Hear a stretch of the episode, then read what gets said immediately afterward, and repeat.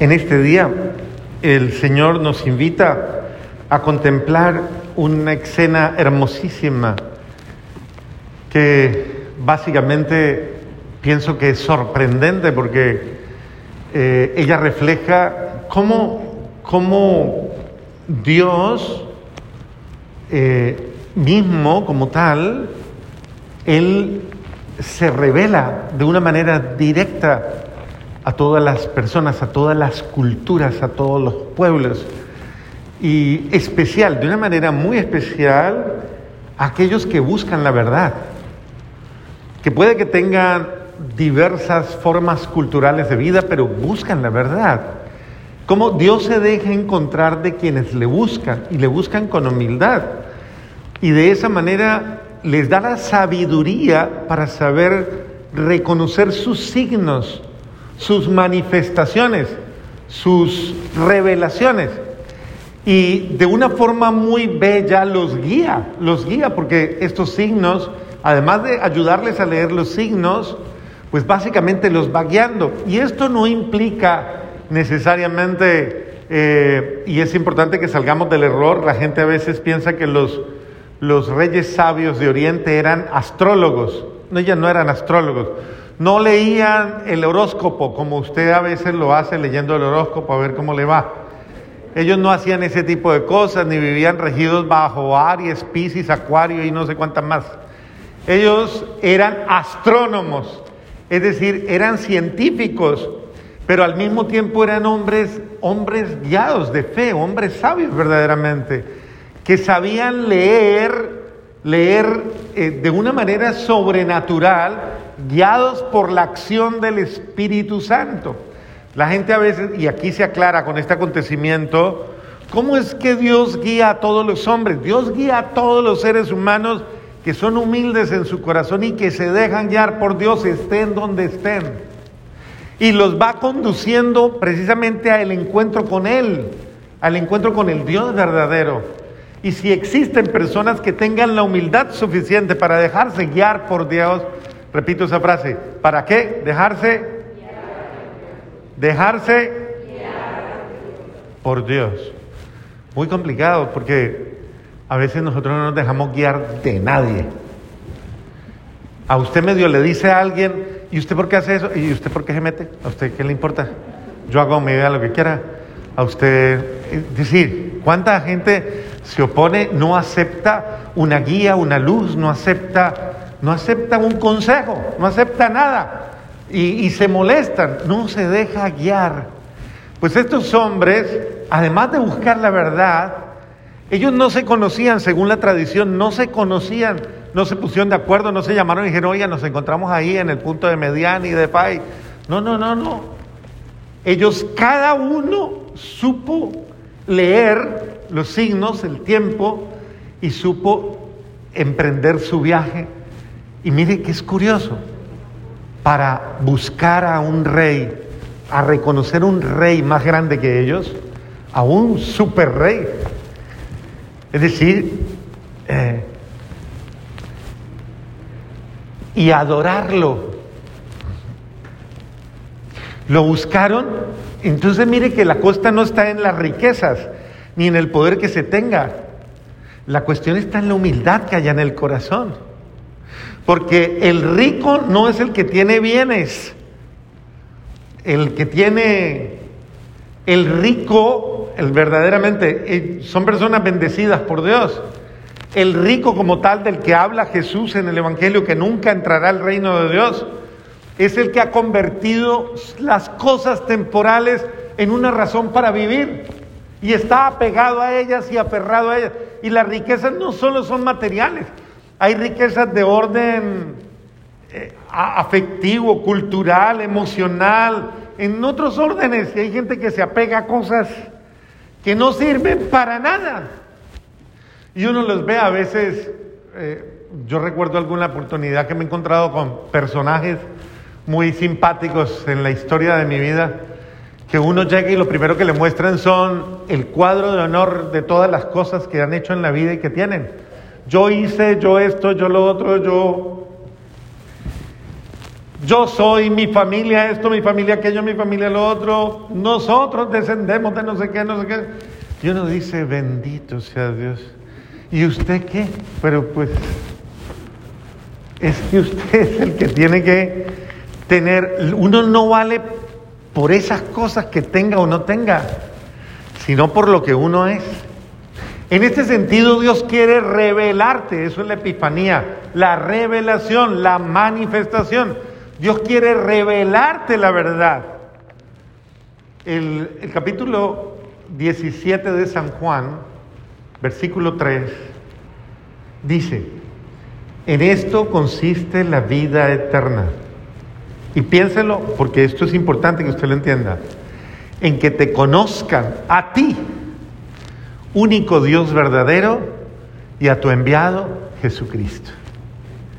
Si yo no conozco a Dios, si yo no lo conozco, yo, y disculpen, voy a usar una, una expresión muy, muy fuerte, yo soy un ignorante. Porque si no conozco a Dios, no conozco la verdad. No la conozco. Entonces vivo en la mentira. Por eso él dijo, yo soy qué? Yo soy qué? Camino, la verdad y la vida. Entonces, si yo no lo conozco a él, yo no conozco esas tres notas esenciales. No sé para dónde voy, no conozco el camino, no conozco la verdad, viviré engañado toda la vida y engañándome y engañando a otros. Y no voy a vivir a plenitud, voy a vivir a medias. Y tristemente hay gente que le gusta vivir. Eso, en otras palabras, le gusta vivir mediocremente. Pregúntele al de lado, ¿usted es mediocre? Pregúntele. Pregúntele, no sé qué cara le ponga. Dígale, ¿y no le da pena? No sé, pues.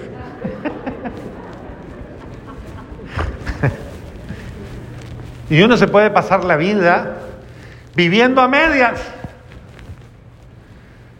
Y, uno se da cuenta porque usted ni siquiera lo tapa. ¿Y usted cómo le va? Y dice, ay, pues ay, ay. Mediocre. ¿Cómo se siente? Uh, ¿Le gustó? Uh, más o menos. Uh, le gustó. Mediocre. Si va a vivir, viva plenamente, pero conozca a Dios, porque el que le conoce, conoce la verdad. Estos hombres viajaron mucho, mucho, mucho para encontrarle, para encontrar al... No sabemos qué pasó porque la historia no engancha. Históricamente el dato histórico no cuenta quién era él, quién era él, quién era él qué traía en el corazón, cómo era su ambiente, qué pasó después cuando llegaron, cómo fue su vida, pero estoy seguro que la vida de estos hombres no, no es, no era igual. Los santos reyes sabios, porque como dicen magos, entonces piensan que eran brujos, no eran brujos, eran sabios. Y la sabiduría está en saberse, saber escuchar la voz de Dios, saberse guiar por Dios, saberse dejar que Dios me instruya. Y vieron la luz. En la vida uno tiene que ver la luz. La luz que me guía, la luz que me ilumina, la luz que me muestra el sendero para que yo no tropiece con todo el mundo. Y yo tengo que saber seguir la luz y no las tinieblas, no andar a tientas, no andar tropezándome con todo el mundo, sino aprender precisamente y mire que la luz los retomaba. Ellos venían y volvieron a ver la luz y sintieron gozo y se dejaron guiar. Como todos reyes, me parece una actitud muy bella y muy noble. Fueron primero Herodes porque era el, rey de Israel. Y le preguntaron, ¿dónde tiene que nacer el Mesías? El Mesías, el gran enviado de Dios. Herodes se asusta, siente amenazado su, su reinado temporal y, e inmediatamente por eso manda a matar a todo el que le parece una amenaza para sí, para su reinadito de, de miseria. Y estos hombres guiados hasta por sueños, mire cómo Una persona que busca a Dios, Dios se manifiesta en todo en su vida, hasta en sueños, signos, señales. Las ve, es que si usted no ve, porque hay gente que le dice, no, yo nunca veo nada, yo nunca oigo nada, yo nunca entiendo nada, yo nunca nada. Bendito sea Dios. Pues como que rece un poquito más, oiga. Sí, usted como que le falta un poquito de oración. Rece más, pídale más. o sea, familiarícese más con la acción del Espíritu Santo en su vida. Eh, ¿O es usted de las personas que tiene que andar buscando brujo, bruja, rezandero, cívilo y todo ese poco de cosas para que le, para que le digan cosas? ¿Sí? Ah, bueno. Entonces pídale al Espíritu Santo y dígale, manifiéstate, haga como San Felipe Neri, que cogió el Espíritu Santo y le dijo, ven Espíritu Santo, ven y dame el fuego, fuego de tu Espíritu. Y se levantó, se fue y le hizo una vigilia de 40 días y le decía, dame el Espíritu Santo. Y en un momento determinado que estaba en esas, gritándole al Espíritu Santo que viniera, dice que se vino una bola de fuego desde el sol y él se quedó con la boca abierta así. Y dice que le entró la bola de fuego y él comenzó a alabar, a bendecir a todo. Me quema, me quema. Claro, cuentan cuando le hicieron la, el cuerpo, cuando lo, la autopsia, que tenía chamuscado el corazón. San Felipe Neri, lean la vida de él. Era un hombre que vivía bajo la efusión del Espíritu. Pero ¿y por qué tuvo tanto Espíritu? Pues, pues que fregó al cielo tanto que le dieron la fuerza del Espíritu Santo. Entonces pida al Espíritu Santo y dígale a Dios que lo guíe. Señor, guíame, guíame. Este día es el día en que Dios se manifiesta y quiere revelar su amor, su presencia en su vida. Pero también es el día en que nosotros también deberíamos revelar nuestro amor y nuestro cariño. Es curioso que ellos traigan regalos los presentes, porque el presente o el regalo es un signo de amor y no necesariamente tienen que ser cosas. Son esos signos de amor que, que en un acto de humildad y de admiración yo le expreso a otros y que son un signo de, como de decirle de cariño, ¿por qué usted no le hace la epifanía feliz hoy a alguien? ¿Por qué usted no llama a alguien y le sorprende con cariño y a lo mejor alguien, de ese alguien que usted nunca le volvió a hablar porque le cae mal, de pronto dice, yo nunca esperé que tú me llamaras. O me has hecho, como dicen la gente, me hiciste el día, otros el año, u otros gracias. Puede ser que esa persona sea un familiar suyo muy cercano, tal vez un hermano, una hermana, tal vez hasta su propia madre, yo no lo sé o su propio padre a quien nadie le quiere hablar, porque todos lo creen lo peor. ¿Por qué no busca? ¿Y por qué no hace esa manifestación de amor? El amor es eso, un regalo, se da. Y qué importante que nosotros hoy podamos vivir esa epifanía, esa manifestación del amor, y así Dios también se manifestará a nosotros. Amén.